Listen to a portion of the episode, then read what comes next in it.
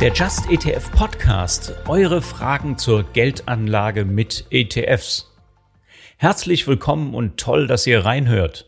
In dieser Folge sprechen wir über smarte Altersvorsorge mit ETFs, darüber, welche Möglichkeiten ihr dabei habt und wie ihr das umsetzen könnt. Mit dabei sind diesmal Maurice Imprahim und Kamia Barbar. Die beiden sind zusammen Teaching Finance, populär durch ihren sehr beliebten TikTok-Kanal und bewandert in der Finanzberatung. Gemeinsam haben wir uns am 28. Oktober im Just ETF Talk euren Fragen gewidmet. Und davon gab es auch diesmal wieder eine ganze Menge. Wie fange ich überhaupt an? Wie ermittle ich eine mögliche Vorsorgelücke? Und in wie viele ETFs soll ich dazu investieren? Eignen sich Themen-ETFs vielleicht zur Vermögensbildung? Vielleicht sogar solche von ARK Invest? Da hatten meine Gäste eine klare Meinung. Hört es euch an. Am Anfang sind wir auf Fragen eingegangen, die uns die Teilnehmerinnen und Teilnehmer schon bei der Anmeldung zum Online-Seminar gestellt hatten. Danach haben wir die Fragen aus dem Live-Chat beantwortet. Das heißt für euch, wenn ihr selbst mal eine Frage loswerden wollt, dann schaut auf der Webseite zu unserem Podcast vorbei und meldet euch für eins der nächsten Live-Events an. Der Just ETF Talk läuft jeden Monat, immer an einem Donnerstag um 19 Uhr, jeweils mit mir und einem Gast. Mein Name ist Jan Altmann, ich bin ETF-Experte beim Verbraucherportal Just ETF und seit über 20 Jahren im ETF-Markt am Start. Jetzt geht's los mit der Aufzeichnung. Viel Spaß! Herzlich willkommen, ihr beiden. Steht euch doch mal vor. Vielen, vielen Dank. Wir bedanken uns auch für die Einladung. Vielen, vielen Dank. Wir freuen uns hier zu sein. Unser erstes Webinar. Wir freuen uns sehr auf die ganzen Fragen. Wir würden uns noch mal kurz vorstellen. Ich bin Kamia, das ist Maurice und gemeinsam haben wir den Kanal Teaching Finance vor circa eineinhalb Jahren gestartet, wo wir uns vor allem darum kümmern wollen, gerade bei den jungen Leuten Bewusstsein zu schaffen für das Thema ETFs, Aktienanlage, Altersvorsorge etc., um auch ja am Ursprung zu arbeiten, um eine gesunde Aktienkultur für die Zukunft in Deutschland schon mal aufzubauen. Also vor allem bei den sehr, sehr jungen Leuten. Beruflich sind wir Berater in dem Bereich, Finance Coaches, wenn man das so sagen möchte, und äh, beraten verstärkt gerade in Themen Geldanlage, Altersvorsorge. Und ja, freuen uns hier zu sein. Ja, klasse. Ich habe eben den TikTok-Kanal schon erwähnt. Nennt doch noch mal ein paar Zahlen. Ja, also wir sind tatsächlich seit Anfang diesen Monats der größte TikTok-Kanal in Deutschland zu dem Thema finanzielle Bildung, Investment und Geldanlage. Und dort haben wir mittlerweile knapp 350.000 Menschen, die uns äh, abonniert haben. Views haben wir, wenn man alle Videos gemeinsam nimmt, über 25 Millionen. Zudem sind wir auch auf Instagram aktiv und äh, auch auf YouTube, aber unser Hauptkanal ist primär TikTok. Ja, beeindruckend. Also schön, dass ihr hier seid. Dankeschön. Schön, dass ihr sein könnt. So, was hat jetzt die Teilnehmerinnen und Teilnehmer am meisten interessiert? Wir fangen mal mit dem eigentlichen Thema an. Ja, wie kann ich denn besonders schlau vorsorgen? Jawohl, sehr, sehr gute Frage, eine sehr wichtige Frage. Und da sollte man erstmal die Grundbausteine kennen, die man beachten sollte, wenn es ums Thema Vorsorge geht.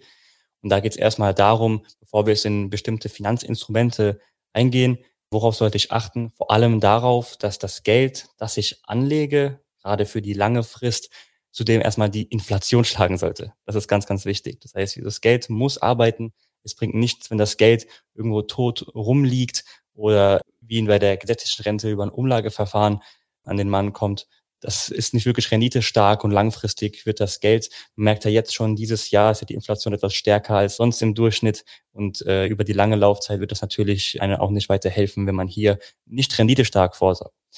Ein weiterer wichtiger Punkt ist vor allem, dass man auch darauf achtet, nicht zu spekulieren, gerade wenn es um Vorsorge geht. Das heißt, man muss hier wirklich Anlagen treffen, die, wie wir sagen, immer auf die Wissenschaft basieren, auf viele Faktoren, die die Wissenschaft schon seit jahrelanger Market, äh, Kapitalmarktforschung eben vorweisen kann. Dazu gehört ein neutrales Investment, nicht zu spekulieren mit äh, dubiosen Anlageprodukten, die einem schnellen Reichtum versprechen oder überdurchschnittliche Renditen.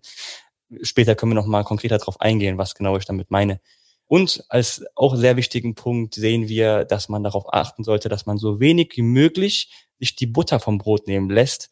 Was meine ich damit? Ähm, das Geld, das man anlegt, sollte am besten so kostengünstig wie möglich angelegt werden, so dass so wenige wie möglich dazwischen funken, im aller, allerbesten Fall provisionslos mit geringen Verwaltungskosten, äh, geringen laufenden Kosten. Und das finde ich sind die wichtigsten Faktoren, um smart eben vorzusorgen. Okay, das wäre jetzt die Art und Weise. Eine Frage, die auch ganz häufig gekommen ist, in welchem Alter soll ich denn eigentlich anfangen, smart vorzusorgen? Also viele Teilnehmerinnen und Teilnehmer haben gefragt, ja, ich bin jetzt zum Beispiel 50. Lohnt sich das überhaupt noch oder was mache ich da? Und vor allen Dingen, wie komme ich überhaupt drauf, wo ist denn meine Rentenlücke? Wie viel Geld muss ich denn überhaupt ansparen? Wie kann man denn sowas begegnen? Also erstens, wann muss ich anfangen? Wann kann ich noch anfangen? Und wie viel Geld brauche ich überhaupt? Mhm. Wann sollte ich anfangen? So früh wie möglich. Gerade beim langfristigen Anlegen bei ETFs ist es wichtig, dass man vom Zinseszinseffekt profitiert. Das heißt, es äh, spielt dir nur in deine Karten, je früher du anfängst. Man kennt ja diese Beispiele. Wenn jemand früh anfängt mit einer geringeren Sparrate, wird er mit weniger eigenem Kapitalansatz mehr Rendite rausholen als jemand, der beispielsweise zehn Jahre später anfängt mit einer höheren Sparrate. Dadurch, dass eben das Geld eine längere Zeit arbeiten kann und wir bei dem Zinseszinseffekt einen exponentiellen Wachstum erwarten können. Und äh, dieser wenn man natürlich die Gewinne immer wieder reinvestiert. Und je länger man das Ganze durchzieht, desto mehr wird man erkennen, wird sich dieser Effekt einem zugunsten kommen. Und äh, wenn man jetzt sagt, okay, langfristig, ähm, wenn man in einen Kapitalmarkt investiert, um eine Rendite von sieben Prozent jetzt vor Abzug von irgendwelchen Kosten oder Steuern erwarten kann, dann wäre das ja, wenn man das so rechnet, kennt man ja diese 72er-Regel, dass man ungefähr alle zehn Jahre eine Verdopplung des Kapitals hat, das man einsetzt. Und wenn man das früher macht, kann man natürlich langfristig mehr erwarten. Ne? Das heißt, so, früh wie möglich, da kann man nicht früh genug anfangen. Ne? Okay, wir, wir kommen vielleicht gleich noch auch dazu beim Thema Anlagestrategie, ob man oder ob es da Unterschiede gibt, wenn ich spät einsteige oder früh einsteige. Mhm, mh, Maurice. Mh. Ja, vielleicht nochmal auf die Frage zurückzukommen, wie ich feststellen kann, wie hoch denn meine Vorsorgelücke ausfällt. Also zum einen erstmal vielleicht wichtig zu wissen, wie die Rente zu errechnen oder wie die Rente berechnet wird, äh, die man später zu erwarten hat. Also die Rente, die basiert oder die wird errechnet mit der Rentenformel. Und wie ich das immer gemacht habe oder wie ich das anderen immer zeige, da gibt es eine sehr, sehr schöne Webseite, die nennt sich ihrerentenlücke.de. Die ist vom Institut für Altersvorsorge. Und da gibt es verschiedene Parameter, die, die man einfach eingeben kann, wie beispielsweise das monatliche Einkommen, aber auch das Alter. Man kann eingeben, mit welcher Renditeerwartung man da reingeht. Und mithilfe dessen kann man dann quasi ausrechnen, und das passiert dann alles im Hintergrund. Diese ganzen Formeln sind dann schon etabliert in der Webseite, wie hoch denn die Rentenlücke ausschließt und wie hoch oder was man denn leisten müsste, um diese Rentenlücke zu schließen. Genau. Es gibt äh, viele Rechner im Netz, ähm, das ist ein Beispiel jetzt gewesen.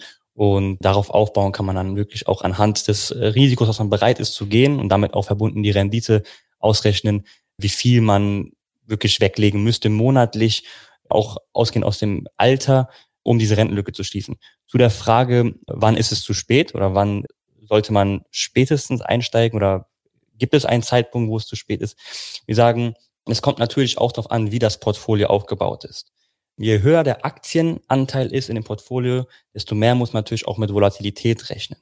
Und wenn man sich jetzt historische Zahlen anschaut, dann war so, dass wenn man länger als 14, 15 Jahre weltweit investiert gewesen wäre im Kapitalmarkt, gab es kein Jahr, in dem man eingestiegen wäre und noch eine negative Durchschnittsrendite gehabt hätte. Wenn man sich äh, Rendite-Dreiecke anschaut, vom MSCI World beispielsweise oder anderen Indizes. Und ausgehend daraus kann man sagen, okay, wenn man jetzt wirklich sehr aggressiv in Aktien-ETFs einsteigen möchte, um wirklich von hohen Renditen zu profitieren, oder hohen, also die, die Möglichkeit von hohen Renditen, dann ähm, ist dieser Zeitraum, den ich eben genannt habe, also 13, 14, 15 Jahre vor Rentenbeginn manchmal späteste Zeitraum, wo man einsteigen sollte.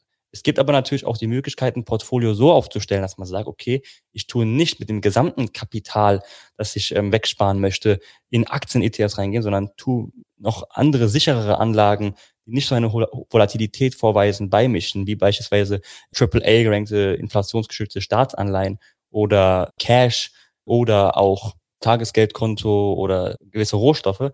Und dann kann sich das, je nachdem, wie der prozentuale Anteil ist, noch etwas nach hinten verschieben.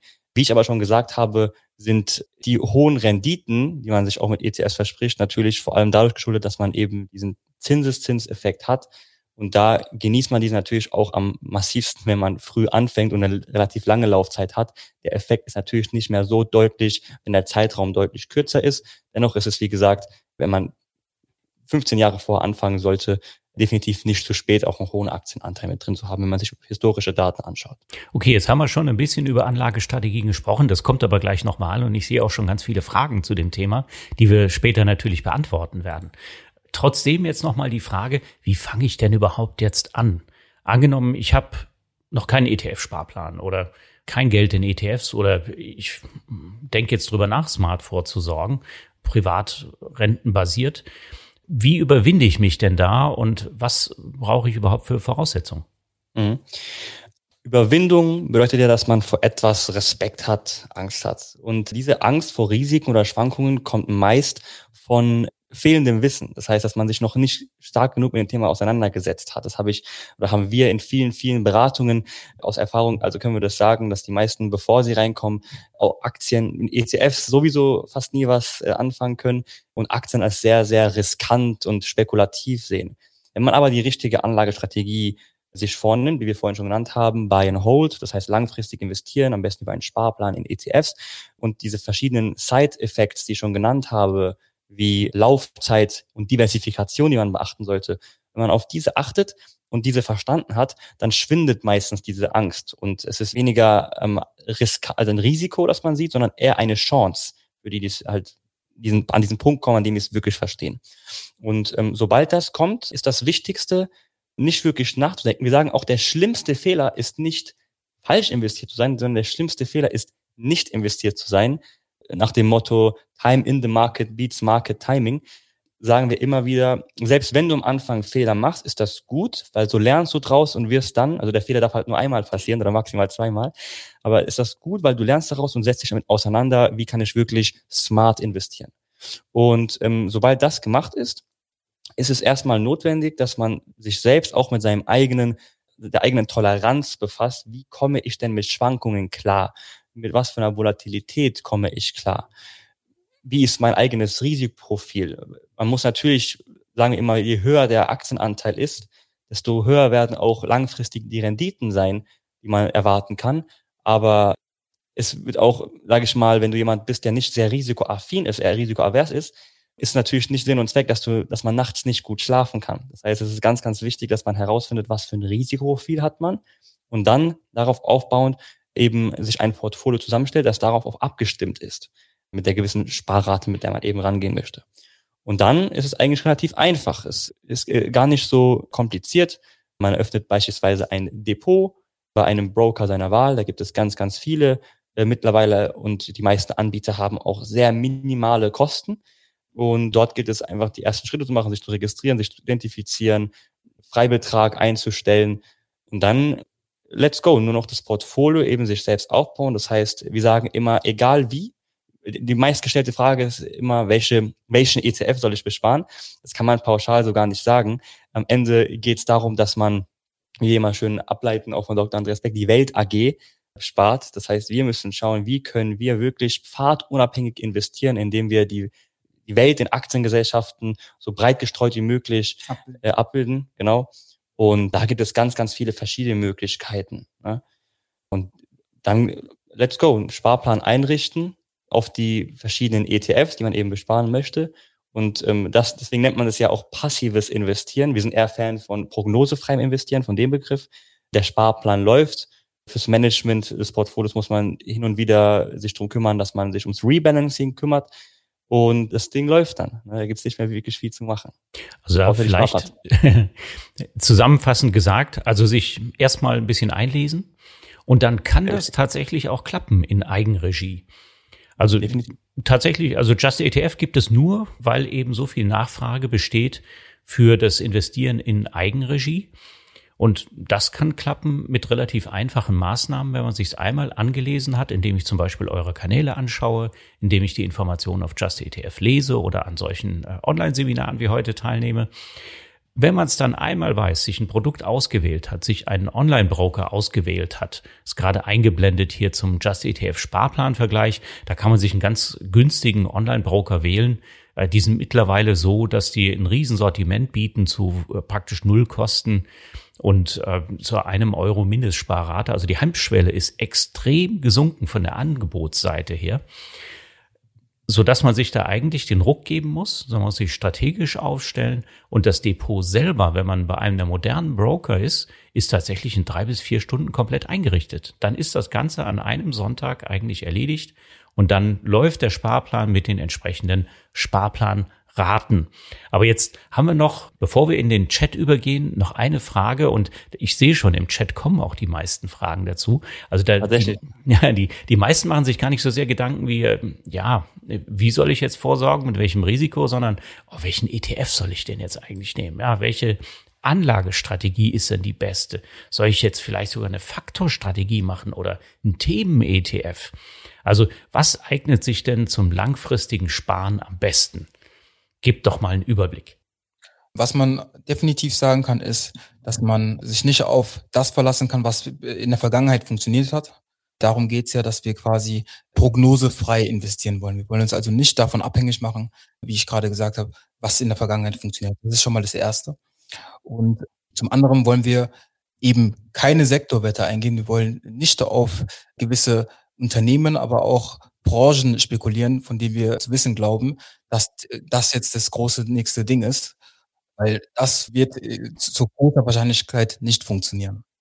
Auch ganz wichtig ist, was Jan eben gesagt hat, solche gewisse Faktoren wählen, wie jetzt beispielsweise Value oder Growth oder andere Faktoren. Wenn man sich das in der Vergangenheit anschaut, darauf basiert auch die evolutionäre Portfoliotheorie von äh, Professor Dr. Thorsten Hens beispielsweise sehr, sehr aktuell, die eben aufzeigt, Faktoren rollieren es gibt keinen Faktor, der dauerhaft äh, für immer mehr Rendite generieren wird. Nur weil jetzt Value im 20. Jahrhundert extrem stark war, heißt das nicht, dass es in der langen Frist wieder sehr stark sein muss. Jetzt in letzter Zeit war es Growth. Wer weiß, ob es weiterhin so sein wird. Wir wollen darauf nicht spekulieren. Deswegen sind wir keine Befürworter, auf einzelne Faktoren sich zu fokussieren, sondern eben, wie ich schon gesagt habe, den berühmten schwarzen Schwan immer im Blick zu halten. Das heißt, ich baue ein Portfolio so auf, dass egal was kommen sollte, mein Portfolio, wenn es ultra stabil ist, das heißt, nicht durch Veränderungen am Markt plötzlich irgendwelche Überraschungen kommen, mit denen wir nicht gerechnet haben, sondern egal was kommen mag, wir sind dafür bereit, tun uns nicht äh, komplett auf einen Faktor konzentrieren.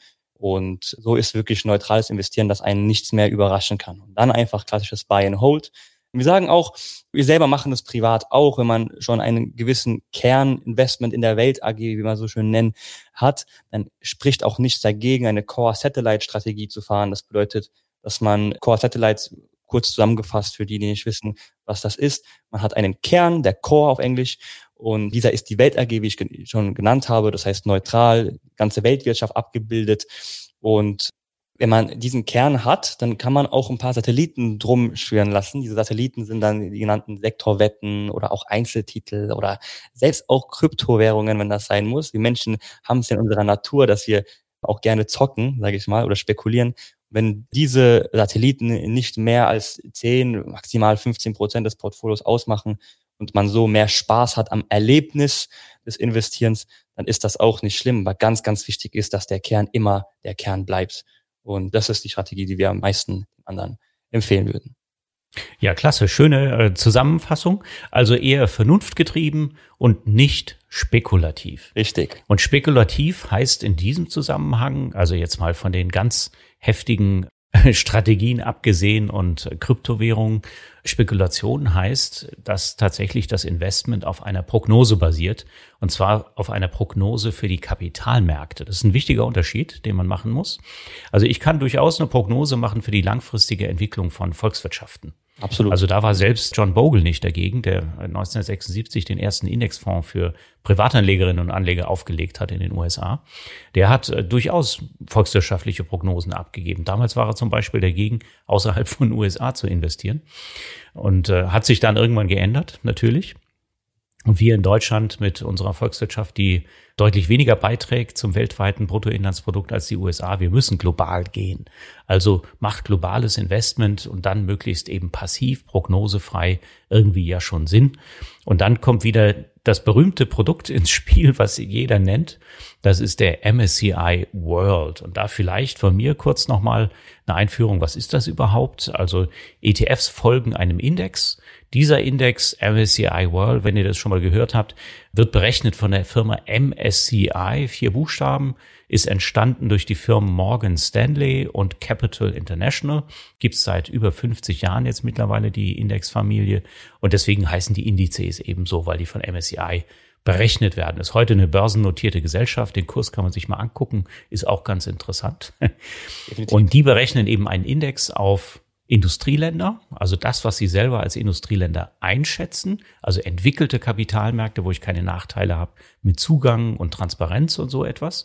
Es sind 23 Länder weltweit und die wertvollsten Unternehmen aus diesen Ländern, die kommen dann mit einem großen Gewicht in den MSCI World. So, und da kommt man so auf ungefähr 1600 Werte.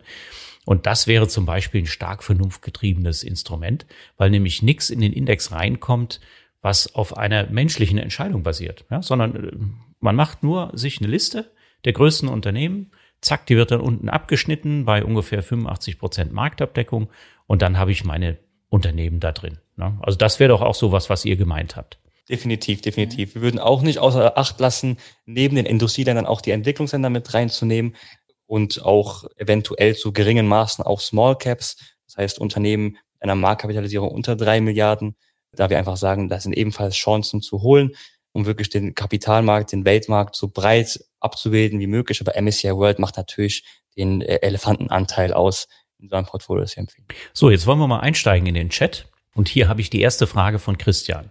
Und das ist, schließt genau an das an, was wir gerade besprochen haben. Also, wie kann man denn die komplette Welt am besten abbilden? Ja, MSCI World, zusammen vielleicht noch mit Emerging Markets.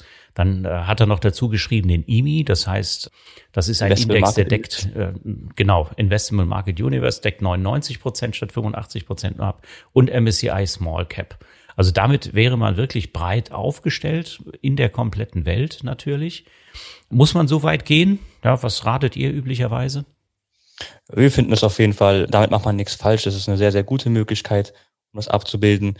Es gibt auch, immer auch personabhängig, manche sagen, nur MSCI World ist mir eine zu starke Übergewichtung USA. Ähm, USA macht ja über circa 65 Prozent im MSCI World aus. Manche Menschen haben gerne dann nochmal ein Stocks Europe mit drin, um etwas mehr Europa einzugewichten. Das ist einmal eine Präferenzsache. Kann man keine falsche oder richtige Antwort geben, aber das ist definitiv eine Möglichkeit, die man das Ganze abbilden kann, ja. Andere Möglichkeiten sind natürlich auch statt MSCI Indizes zu nehmen auf ein FTSE All World äh, auch zu gucken. ist auch noch mal eine Möglichkeit, ist auch sehr beliebt, beispielsweise über ein Vanguard FTSE All ETF machen auch sehr viele sehr gerne, da dieser nochmal im Vergleich zum beispielsweise MSCI All Country World nochmal ein paar Unternehmen mehr drin hat, das heißt breitere Diversifikation bei fast identischen ähm, laufenden Kosten. Und ähm, deswegen, wie gesagt, es gibt sehr viele verschiedene Möglichkeiten, aber die hier ist definitiv auch sehr, sehr gut. Genau, vor allem für jemanden mit einem kleineren Geldbeutel wäre ein ETF oder äh, eine Abbildung der Welt AG über ein ETF quasi mhm. am sinnvollsten, da man bei vielen Brokern eben nur mit einer Mindestbeitrag anfangen kann und bei manchen fängt es dann bei 10 Euro an oder bei 15 Euro pro ETF. Und deshalb sage ich, für einen kleineren Geldbeutel macht das durchaus Sinn oder geht es eigentlich fast nur über einen einzigen ETF. Auch beispielsweise für Studenten oder Azubis, sehr, sehr junge Menschen, die nicht viel Geld verdienen, aber dennoch einfach starten vor, um die Erfahrung zu sammeln. Das finde ich nochmal ein super Hinweis. Man kann natürlich auch mit einem ETF-Portfolio systematisch sparen, zum Beispiel aus fünf bis sechs ETFs gibt es bei uns eine ganze Reihe zur Auswahl. Man muss sich aber vor Augen halten, man muss für jeden ETF einen Sparplan abschließen. Und im Portfolio sind die ETFs ja sinnigerweise dann nicht gleichgewichtet bei dem globalen Portfolio, sondern es kann sogar sein, wenn man jetzt ein Asia Pacific noch dazu nimmt, das sind entwickelte Länder aus der Pazifikregion, da sind gerade mal vier Länder drin, Australien, Singapur und sowas ist da drin. Der macht dann sehr wenig aus im Portfolio. Und dann muss ich natürlich gucken, dass ich mit meiner Mindestsparrate beim Online-Broker nicht in Konflikt komme. Das bei den neueren Angeboten ab einem Euro sollte das nicht passieren, aber die meisten Broker haben eben Mindestsparraten von ungefähr ja, 10 bis 25, manche auch 50 Euro.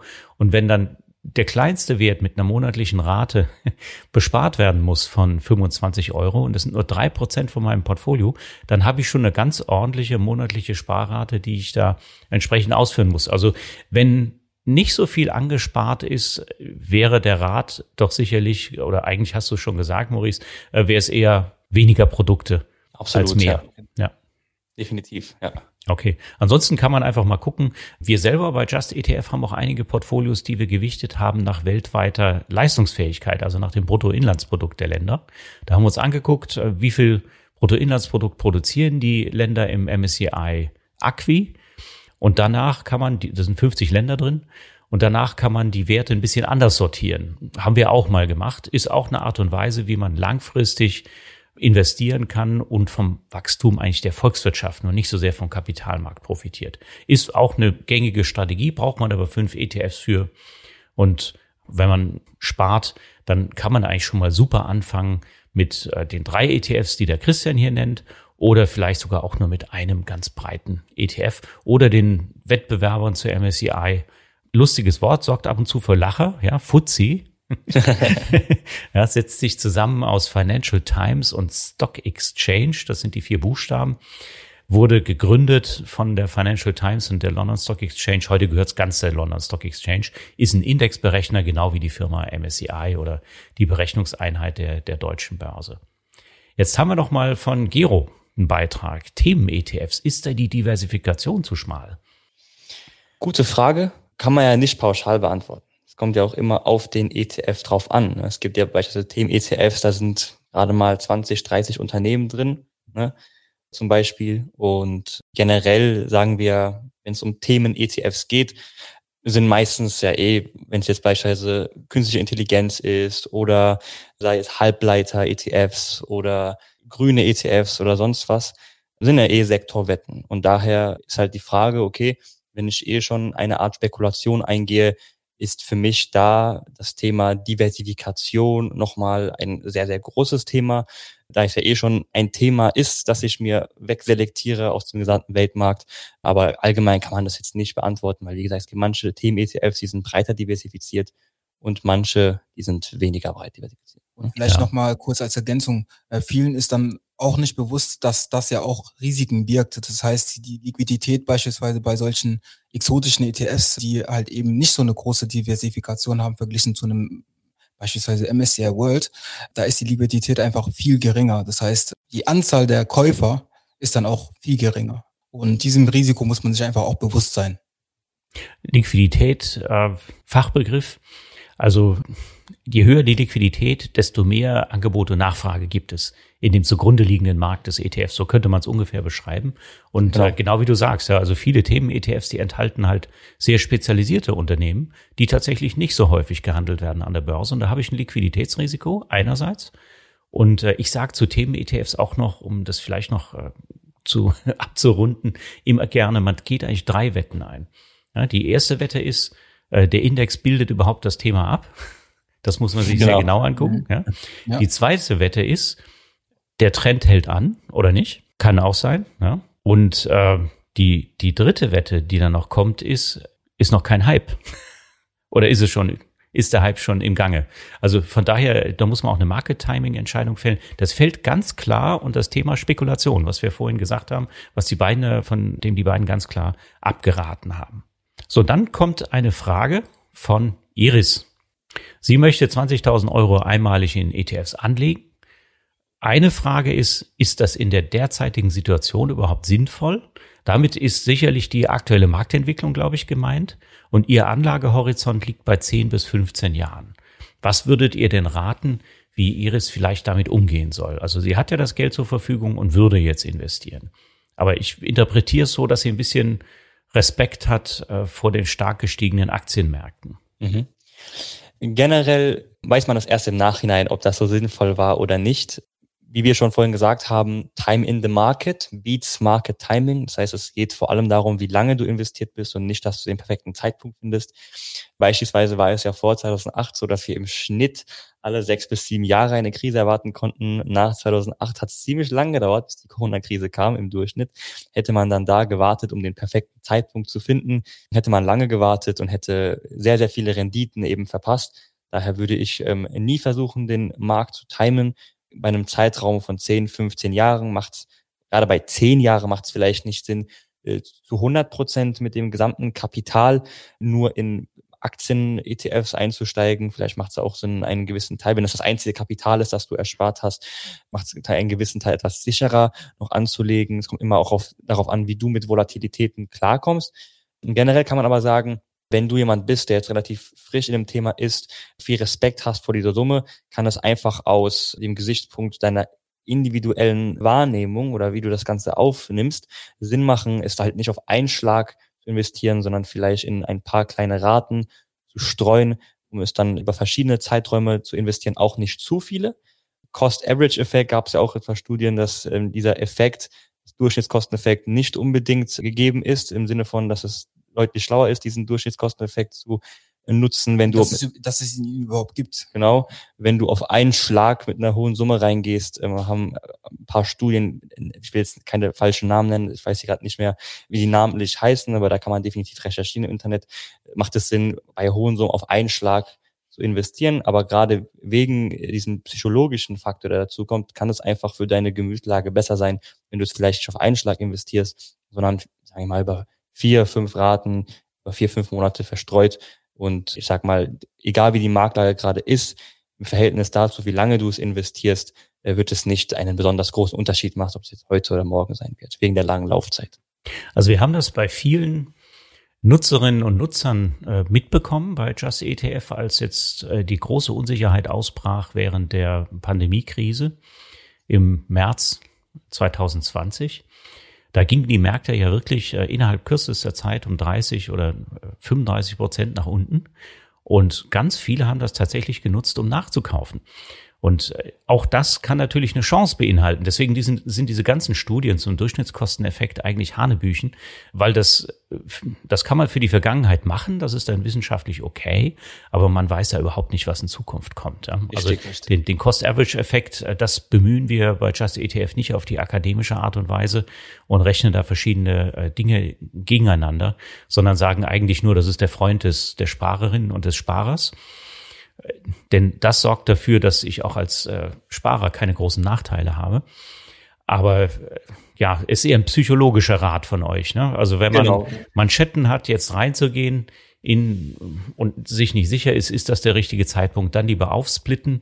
Da vielleicht noch eine Anmerkung, dann auch auf die Brokerkosten gucken. Ja, wenn man 20.000 Euro hat und investiert in, sagen wir mal, die Frage kommt auch gleich noch, in mehrere ETFs, dann habe ich jedes Mal Brokerspesen, wenn ich da investiere und auch eine Geldbriefspanne. Also man sollte es nicht übertreiben. Ja, vielleicht, was meint ihr? Drei Tranchen mit genau, nicht so also, vielen ETFs, dann sollte das klappen, ne?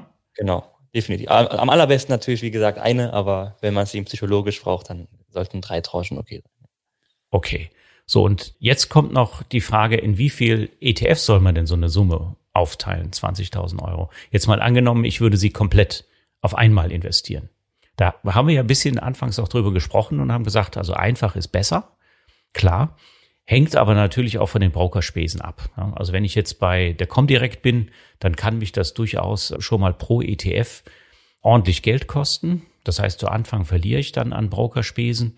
Wenn ich bei einem Discount-Broker bin, dann kostet das pro ETF nur noch vier Euro pro Order.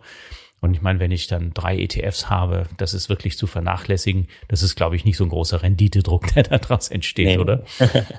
nee, nee, das würden wir auch nicht sagen. Es gibt ja auch andere Broker, wo beispielsweise der erste äh, ETF-Sparplan oder der erste ETF, den man investiert, kostenfrei ist und dann ab dem dritten oder vierten dann den Kosten auffallen. Das muss man sich dann immer genauer anschauen. Generell kommt es auch darauf an, wie gesagt, auf die Summe. Wenn es sehr, sehr hohe Summen sind, da kann es Sinn machen, aufgrund der höheren Diversifikation, wenn man mehrere ETFs hat ähm, und es komplizierter aufstellt.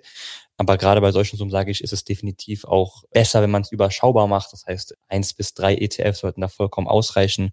Aber es ist ja auch so, dass du man bei ETFs, je nachdem wie die äh, Replizierung auch stattfindet, bei manchen den Index realitätsnah abbildet, bei manchen mehr Unternehmen rausgelassen werden, da sie im gesamten wenig Prozentanteile des Indizes äh, ausmachen.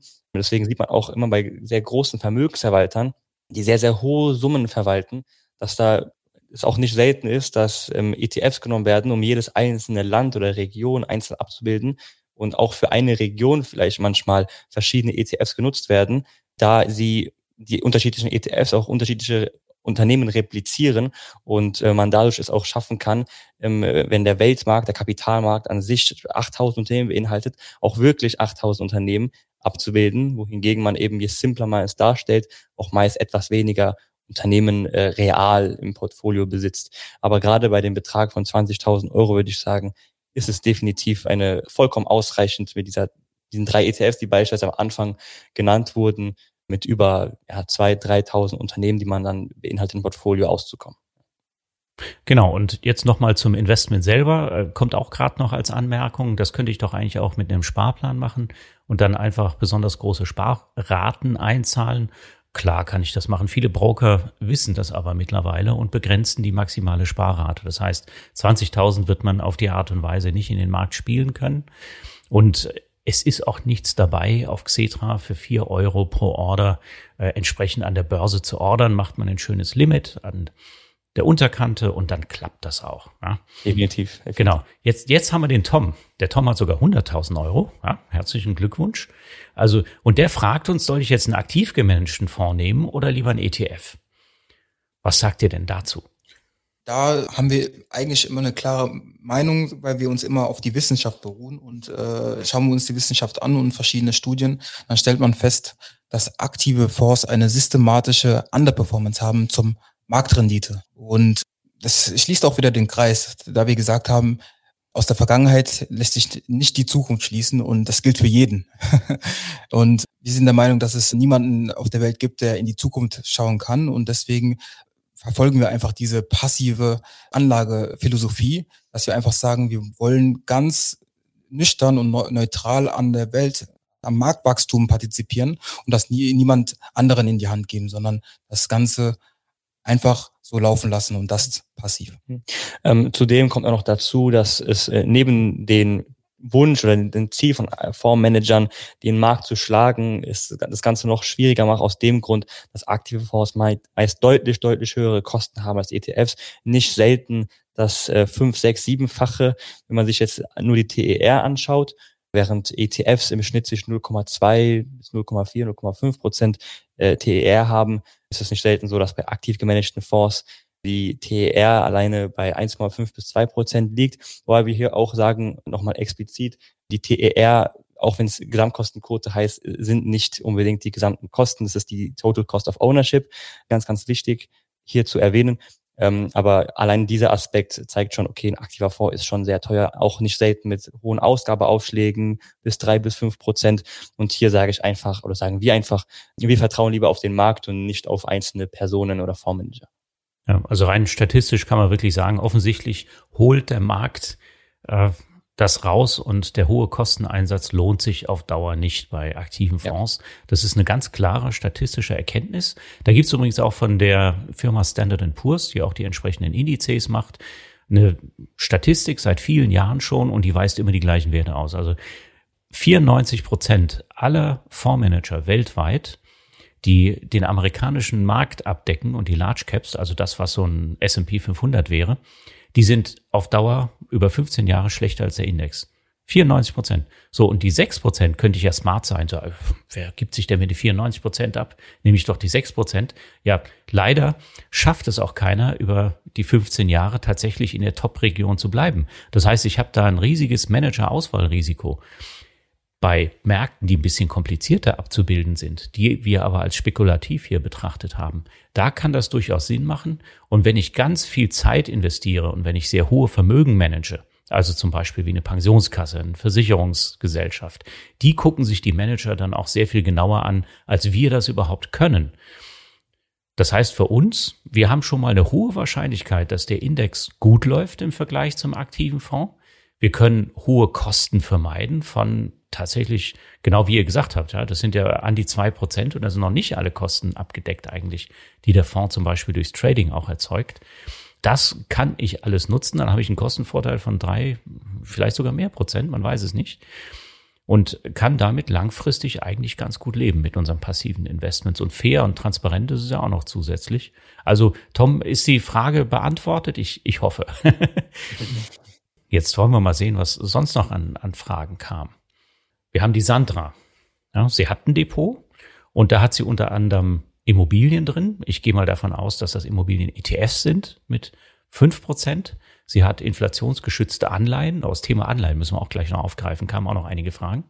Sie hat Rohstoffe drin mit fünf Prozent und Precious Metals, also Edelmetalle mit fünf Prozent. Und Ihre Frage ist jetzt aber erstmal, würdet ihr so den konservativen Depotanteil auch aufteilen oder eher anders? Ähm, ist eine gute Frage. Wir sind gerade, was den konservativen Anteil angeht, auch eher nach der Prämisse Keep it simple. Wir orientieren uns da meistens an inflationsgeschützten Anleihen, aber es spricht auch nichts dagegen, einen Teil in Rohstoffen, Edelmetallen zu investieren. Also ich würde nicht sagen, dass das schlecht ist. Im Gegenteil, kann man auf jeden Fall machen. Am Ende ist es auch für viele Menschen eine ähm, Präferenzfrage. Man kann nicht pauschal sagen, das ist gut und das ist schlecht. Im Gegenteil, es ist auf jeden Fall eine Möglichkeit. Und den zum Immobilienanteil kann ich sagen, es sind fünf Prozent, ist jetzt nicht viel. Aber die Frage ist, sind Immobilien wirklich konservativ? Kann man auch die Frage stellen. Ne? Oder eher nicht. Die Art und Weise, wie man in Immobilien natürlich investiert und in welche Märkte man reingeht. Aber da, die Frage kann ich mal auch in den Raum werfen. Sind Immobilien überhaupt konservativ? Kann ich, sagen, kann ich vielleicht aufnehmen. Ja, äh, gerade ja. aktuell. Also es lohnt sich mal, die Volatilität anzuschauen, also die Schwankungsbreite, die durchschnittlich gemessene von Immobilien-ETFs und dann das zu vergleichen mit marktbreiten Aktien-ETFs und da wird man feststellen, die Immobilien, die schwanken sogar noch mehr. Genau. Und das, das liegt daran, dass diese ETFs nicht etwa in Gebäude investieren, die halt so alle zwei Jahre nur mal verkauft werden oder vielleicht so alles jedes Jahr mal bewertet werden, sondern die sind tatsächlich, die werden täglich an der Börse gehandelt. Und da sind die ganzen Erwartungen drin von Investoren. Das muss man sich immer vor Augen halten. An der Börse werden Erwartungen gehandelt. Das hat häufig nichts mit, den, mit dem zu tun, was tatsächlich drin ist, sondern mit Erwartungen. Und dann habe ich eine Erwartung an Inflation. Ich habe eine Erwartung an die Zinsentwicklung. All sowas hat Einflüsse auf die Entwicklung des Preises eines Immobilien-ETFs. Und da wird man tatsächlich enttäuscht feststellen, ups, die sind eigentlich sogar tatsächlich noch schwankungsintensiver. Also die darf man eigentlich nicht zur konservativen Komponente hinzurechnen. Ganz im Gegenteil. Und das würde ich gern auch für Gold ergänzen. Bitte schau dir die Volatilität von Gold mal an. Also wir rechnen absolut, bei absolut. Just ETF, ja, genau, ja. Wir rechnen bei Just ETF Gold zu den risikoreichen Investments. Nichtsdestotrotz ist eine Beimischung natürlich eine gute Idee, wenn man es nicht anders erledigt. Und es ist relativ günstig, auch über ETCs, nicht über ETFs, in, über ETCs in Gold zu investieren. Damit macht man das Portfolio robust. Ne? Was die beiden auch eingangs gesagt haben, es soll ja robust auch gegen schwarze Schwäne irgendwie gewappnet sein, das Portfolio. Das ist wirklich der Notnagel fürs Portfolio und dafür genau. muss ich diese risikoreiche Volatilität ertragen. So könnte man Gold ungefähr betrachten. Was, wo, was rechnet ihr Rohstoffe zu? Ich glaube, es ist ein Rohstoff-ETFs gemeint. Ne? Mhm. Würde ich auch nicht unbedingt zu konservativ zählen. Ne? Ist ja genauso auch wie bei Gold dass es dort auch ebenfalls Volatilitäten gibt. Es kommt auch natürlich immer darauf an, welche Rohstoffe man jetzt betrachtet, aber jetzt allgemein gesagt würde ich das auch eher weniger zu konservativ zählen. Da gibt es auch hohe Schwankungen teilweise. Also ist das gar nicht so konservativ, was die Sandra hier eigentlich vorschlägt. Richtig. Und jetzt kommen wir noch zu den inflationsgeschützten Anleihen, die sie mit 20 Prozent in ihrer Komponente drin hat. Die sicherlich, also festverzinsliche können sicherlich dazugerechnet werden. Ich hoffe mal oder ich gehe davon aus, dass die in Euro denominiert sind, die Anleihen. Das ist Sehr wichtig. ganz wichtig, ja. Genau, warum, Kamia? Aufgrund des Währungsrisikos, was man sonst auch haben kann. Ja? Genau, die Währung kann nämlich wesentlich mehr schwanken als eigentlich der Wert der Anleihen in meinem ETF.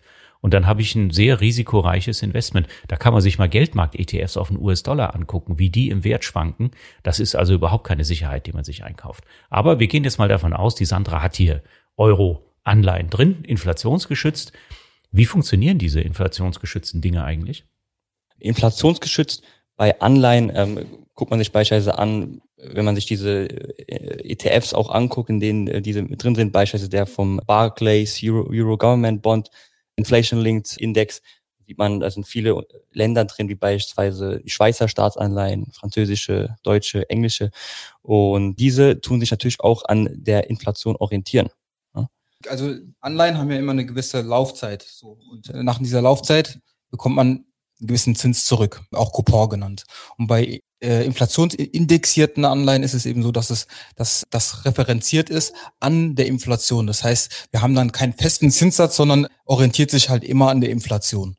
Also vielleicht kann ich da noch was ergänzen. Ja. Also die inflationsgeschützten Anleihen werden emittiert von einem Land und enthalten eine Garantie, dass bei der Rückzahlung die zwischenzeitlich aufgetretene, während der Laufzeit aufgetretene Inflation ausgeglichen wird. Das bedeutet aber, dass das erst weit in der Zukunft geschieht. Welcher ETF hält denn das bis zur Endfälligkeit? Also wahrscheinlich die wenigsten. Was bedeutet das? Der Marktpreis dieser Anleihe, der orientiert sich an den Inflationserwartungen und die schwanken täglich kräftig. Also es ist eigentlich nicht unbedingt das, was man sich wünscht von Anleihen, nämlich ein stabiles Preisgefüge, sondern die sind deutlich volatiler als andere Anleihen. Und vor allen Dingen die also die Volatilität äh, erwartet man eigentlich gar nicht, kann man sich aber gut im Chart auch einfach mal angucken. Ja.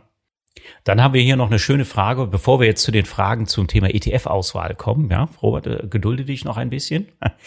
Ähm, wir haben eine Frage, was halten wir von bei aktivem und passivem Investment von der Zwischenform? Da gibt's einen äh, Anbieter in den USA, Cathy Woods mit den ARC ETFs, wird auch in deutschen Medien gehypt handeln allerdings nur in den USA an der Börse. Ne? Begegnet euch das auch manchmal so bei Fragen? Ja, ja, also gerade Catherine Woods hört man ja immer öfter in den Medien, wird ja als neue Warren Buffett auch angepriesen und auch mit ihrem ARC ETF. Ne? Und da war ja vor allem letztes Jahr das Phänomen, dass sie einen sehr, sehr hohen Anteil in Tesla auch drin hatte.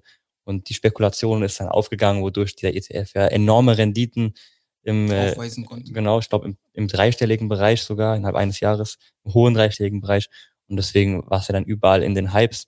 Aber was halten wir davon?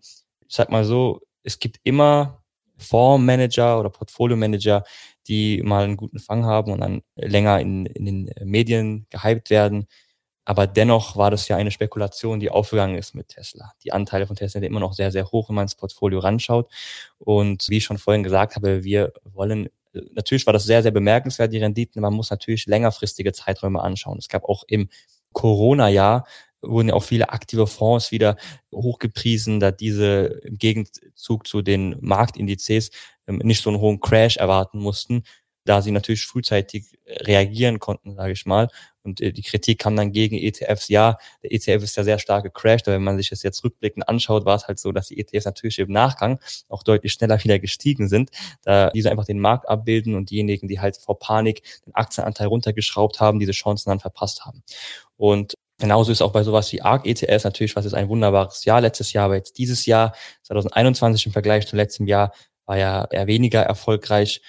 Und wenn man die Jahre miteinander vergleicht und deswegen denken wir da immer langfristig und wir sagen, Glückwunsch, schöne Sache, was da passiert ist, ist auch, denke ich mal, diese Zwischenform irgendwo auch für viele besser als jetzt nur einen aktiven ETF, aber dennoch bleiben wir äh, der Meinung, wir wollen unser Geld nicht äh, einer Person anvertrauen, sondern dem Markt und egal was für Renditen da erzielt wurden, man weiß natürlich immer besser im Nachgang.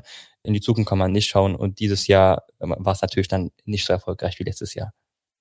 Also das kann man klar feststellen. Manche ARC-ETFs haben einem großen Hype unterlegen und haben seit Jahresbeginn äh, eher enttäuschende Renditen. Definitiv. Wusste man vorher nicht, ja. Und vor allen Dingen, wenn man investiert hatte, dann hat man natürlich eine tolle Performance gehabt. Und dann versucht man das Ganze zu versteuern. Und da kommt die nächste Ernüchterung. Die ETFs, man kann die zwar kaufen in New York an der Börse, aber wenn ich das gemacht habe und sie wieder verkaufe, dann muss ich den vollen Gewinn versteuern. Und in Deutschland gibt es eine steuerliche Regelung, dass ich bei Aktien, bei reinen Aktienfonds eigentlich nur 70 Prozent der Erträge versteuern muss. Und das gilt sowohl für Ausschüttungen wie auch Erträge beim Verkauf. Ja, das heißt, ich äh, bin steuerlich sogar benachteiligt mit den ARC-ETFs gegenüber einem Themen-ETF, der hier im europäischen Markt oder auf, zum Beispiel auf Xetra gehandelt wird. Ja. Wichtig, also gucken Sie einfach auf Xetra, äh, was da gehandelt wird. Die meisten ETFs sind steuerlich begünstigt, da können Sie die Teilfreistellung anrechnen. Und bei ARC-ETFs ist das definitiv nicht der Fall. Man kauft sich riesige Risiken mit diesen wirklich engen Portfolios da rein. Von daher, also ich glaube, unsere Meinung haben wir hier klar kundgetan, oder?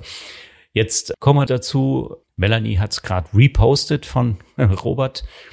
Oh, unsere beiden sind gerade verschwunden aus dem, aus dem Chat. Wie kann das sein? Dann übernehme ich gerade mal in der Zwischenzeit. Ja, also der Robert fragt, wie wähle ich am besten meine ETFs aus?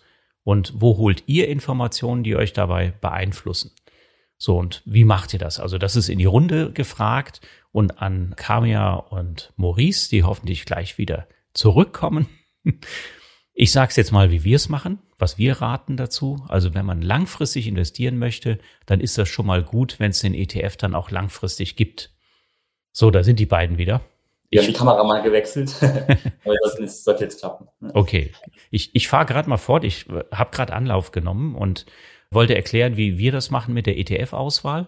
Also wenn ich schon weiß, wie meine Strategie aussieht, dann habe ich so ein paar knallharte Kriterien, die ich anlegen kann. Wenn ich langfristig investiere, will ich nicht, dass der ETF wieder vom Markt verschwindet. Die Wahrscheinlichkeit senke ich, wenn er eine gewisse Größe hat, zum Beispiel 100 Millionen Euro, dann sagt der Anbieter nicht, das Ding muss jetzt vom Markt verschwinden. Genauso, wenn ich das kombiniere mit der Erkenntnis, dass es den ETF schon seit drei Jahren gibt. Also damit senke ich diese Wahrscheinlichkeit. Dann kann ich natürlich noch schauen, was für eine Ausschüttungspolitik hat der ETF? Und dazu müssen wir auch gleich noch was sagen. Da kamen auch einige Fragen. Ja, ist der ausschüttend oder tesorierend? Die großen ETFs auf die breiten, marktbreiten Indizes gibt's meistens in beiden Varianten. Da habe ich also die Wahl. Gut, also danach kann ich auch noch schauen. Dann gucke ich mir an, wie bildet der ETF den Index eigentlich ab? Macht er das mit den Werten, die sich im Index tatsächlich befinden? Oder macht er das synthetisch über eine Derivatekonstruktion? Über Sicherheit brauchen wir gar nicht so viel sagen. Also es ist noch nie ein synthetischer ETF pleite gegangen seit 2000, äh, ja, seit 2001, seitdem es die gibt. Von daher ist das nicht so dramatisch. Aber wenn man es nicht versteht, wie die den Index abbilden, dann muss man auch nicht da rein investieren. Man hat genügend Auswahl. Also es ist keine Pflicht.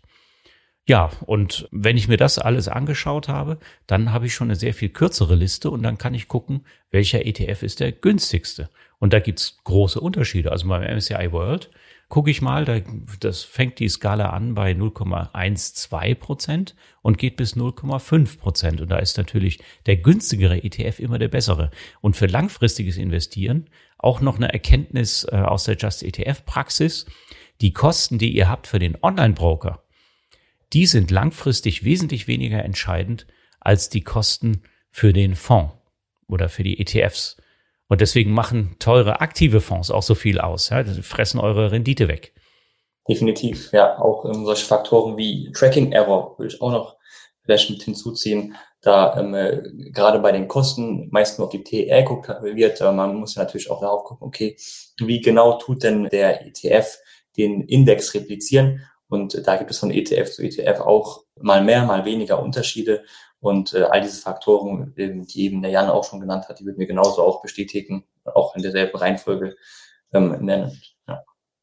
So, wie entscheide ich mich jetzt bei Ausschütten versus tesorierend? Also angenommen, ich habe mich jetzt für einen marktbreiten Index entschieden ja, sei ja jetzt MSCI World oder ACFI oder FTSE Developed oder FTSE All World, wie auch immer. Da gibt es ja sogar meistens zwei Varianten. Eine ausschüttend und eine ist äh, tesorierend.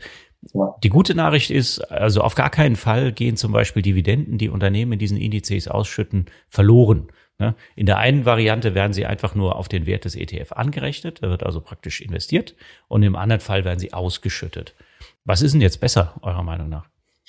Wenn wir über Buy and Hold reden, also wenn wir darüber reden, dass wir langfristig mhm. ähm, äh, Zinseszinseffekt profitieren wollen, dann wollen wir natürlich die Gewinne immer reinvestieren. Deswegen wollen wir natürlich, dass es thesauriert wird, der Gewinn. Gerade am Anfang, ich sag mal, macht es nicht äh, einen großen Unterschied, ob man es jetzt ausschüttet oder thesauriert, weil man hat ja einen steuerlichen Freibetrag von 801 Euro pro Jahr und da muss schon ziemlich viel, aus, wenn man jetzt mit dem Sparplan gerade anfängt und keine große Summe drin hat, muss schon sehr viel ausgeschüttet werden, dass die Dividenden eben diesen Betrag schlagen. Es kommt natürlich auch den ETF an und wie hoch auch die, die prozentuale Dividenden sind, die ausgeschüttet werden. Aber meist bewegt es sich irgendwo zwischen 30 und 35.000 Euro, wenn man jetzt so einen Welt-ETF nimmt, die man erreichen müsste, um überhaupt realistisch dann diesen Freibetrag zu, ähm, zu übersteigen. Und bis dahin könnte man theoretisch auch die Ausschüttungen, die man aus dem ETF hat, einfach selber manuell reinvestieren. Kann natürlich zu Kosten führen bei Kauf etc. Aber wenn man sich einfach die Arbeit oder dieses Risiko sparen möchte, ist es natürlich sehr, sehr einfach, wenn man einfach von Anfang an tesorierende ETFs nutzt. Und deswegen sind wir Fans von tesorierenden ETFs. Gerade bei Buy and Hold, wenn man langfristig investiert. Okay, klare Ansage. So, jetzt kommen wir ein bisschen an den Zeitrahmen. Wir haben noch eine Minute Zeit und damit haben wir auch noch Zeit für die letzte Frage. Und die Frage würde ich gerne noch zitieren von Michael. Wie sieht's denn mit der Beständigkeit von ETFs in der Zukunft aus? Ist das eigentlich ein Hype? Und kann mir womöglich das ganze Geld da verloren gehen, wenn jetzt der Broker pleite geht oder irgendjemand was mit dem Fonds anstellt? Was ratet ihr euren Kundinnen und Kunden? Mhm. Also ich kann erstmal die Angst vor der zweiten Aussage, dass man das Geld verliert, wenn der Broker pleite geht, äh, schon mal nehmen. Der Broker ist ja quasi nur ein Aufbewahrungsort von den ETFs, gehört nicht zur Insolvenzmasse des Brokers. Selbst wenn er pleite gehen sollte, muss man da keine Angst haben, die Wertpapiere gehören einem selbst. Und äh, dann könnte man einfach entscheiden, wo anders, wo es dann anderswo äh, aufbewahrt wird, das Geld bei einem anderen Broker beispielsweise. Zu dem Thema Beständigkeit in der Zukunft ETFs sind ja nur ein Vehikel, um am Wachstum des Kapitalmarktes, des Aktienmarktes oder anderen Märkten zu partizipieren. Ne? Dass man da rein investiert und einfach ähm, mitwächst mit äh, dem Wachstum des Marktes. Und dieses Vehikel, ETFs, ist eben, sage, sagen immer so schön, war die Möglichkeit, den Kapitalmarkt für die Privatpersonen zu demokratisieren, weil man sehr, sehr kostengünstig und auch mit geringen Summen durch Sparpläne daran partizipieren kann, was vielleicht nicht so einfach war vor über 20, 30 Jahren, wo es ETFs oder Indexfonds noch nicht so beständig gab oder auch in Deutschland zum Beispiel nicht so äh, vertreten waren. Und deswegen sehen wir ETFs als Vehikel für die Zukunft sehr, sehr zukunftsorientiert, weil es eben schwer wird, die geringen Kosten, die ETFs jetzt eh schon haben, noch zu schlagen. Wer weiß, was noch kommen wird in der Zukunft. Aber das Prinzip am weltweiten Wachstum des Kapitalmarkts neutral Prognosezeit daran zu partizipieren, das würden wir sagen, das äh, ist unserer Meinung nach zeitlos. Also das ist kein Hype oder sonst was. Wir sind sehr froh, dass mehr und mehr Menschen da rein investieren, durch die Aufmerksamkeit und durch soziale Medien, durch YouTube-Videos, durch mehr finanzielle Bildung im Allgemeinen. Wir sind auch sehr, sehr froh, dass die Aktionärsquote so stark durch Corona, durch die Corona-Krise auch gestiegen ist. Deshalb würde ich es weniger als Hype sehen, sondern eher so, dass Gott sei Dank immer mehr Menschen auf diese Probleme und die Möglichkeiten, die Chancen, die man hat, aufmerksam geworden sind und glücklicherweise daran jetzt auch partizipieren. Ja, das würde ich fast schon als Schlusswort nehmen. Ja, war super dafür geeignet. Danke für die Einblicke, die ihr uns gegeben habt. Und ja, bedanke mich, dass ihr dabei wart, dass ihr tolle Fragen gestellt habt. Ja, an alle Teilnehmerinnen und Teilnehmer. Und ich hoffe, wir sehen uns auch bald wieder. Dieses Format hier von Just ETF Talk, das läuft jeden Monat, donnerstags von sieben bis um acht mit unterschiedlichen Gästen. Und schaut mal rein in die Liste, was als nächstes dran ist. Und ansonsten gibt's auch jede Menge Webinare. Und jetzt Frage an euch beide, wie finde ich denn eure Social-Media-Kanäle? Ja, Teaching Finance heißen wir auf allen Social-Media-Kanälen gleich, also sowohl auf YouTube als auch auf Instagram teaching.finance, auf TikTok teaching.finance. Auch an äh, viele Zuschauer hier, die vielleicht noch nicht auf TikTok sind.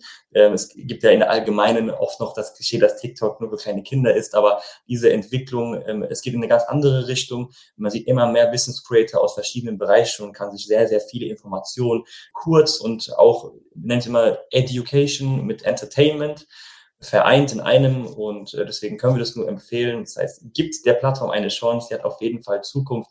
Gerne uns auch natürlich darüber verfolgen. Dort sind wir mit am aktivsten. Ansonsten, wie gesagt, auf Instagram und YouTube, aber auch LinkedIn. Auch von uns nochmal vielen, vielen Dank für die Einladung. Es hat sehr gefreut. Es war unser erstes Webinar. Wir hoffen, wir konnten eure sehr, sehr tollen und spannenden Fragen ausführlich beantworten. Und an alle, die ihre Fragen nicht stellen konnten oder weil es so viele Fragen waren, die nicht drankommen konnten, die könnt uns auch gerne auf Instagram weiterhin schreiben. Wir beantworten alle Fragen in den privaten Nachrichten, auch wenn es wahrscheinlich etwas dauert, aber wir bemühen uns, jede Frage zu beantworten. Und äh, auch vielen, vielen Dank an dich, Jan, und an die äh, Yvonne fürs Organisieren, fürs Einladen und fürs tolle Moderieren. Vielen, vielen Dank. Ja, herzlichen Dank.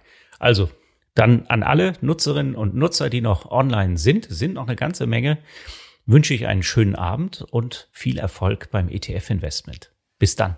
Bis dann. Das war die Aufzeichnung des Live Just ETF Talks mit den jungen Finanzexperten von Teaching Finance, Maurice Ibrahim und Kamia Babar. Und wenn ihr selbst Fragen habt, die wir beantworten sollen, dann schaltet euch gerne zum nächsten Just ETF Talk zu. Einmal im Monat, immer donnerstags um 19 Uhr, läuft das Format zu unterschiedlichen Themen. Den Teilnahmelink findet ihr in der Podcast-Beschreibung. Einfach anmelden und her mit eurer Frage. Im nächsten Just ETF Talk beantwortet Professor Alexander Bassen eure Fragen zum nachhaltigen Investieren. Bis dahin versorgen wir euch mit interessanten Wissenshappen rund um ETFs. Bleibt also dran und abonniert den Just ETF Podcast. Noch viel mehr Inhalte findet ihr auf justetf.com. Kommt doch mal vorbei. Und in unserem YouTube-Kanal findet ihr eine Menge weiterer Aufzeichnungen von früheren Online-Seminaren. Da gibt es Infos zu wirklich allen Themen, die euer Anlegerherz höher schlagen lassen. Wir freuen uns auf euch. Bis zum nächsten Mal.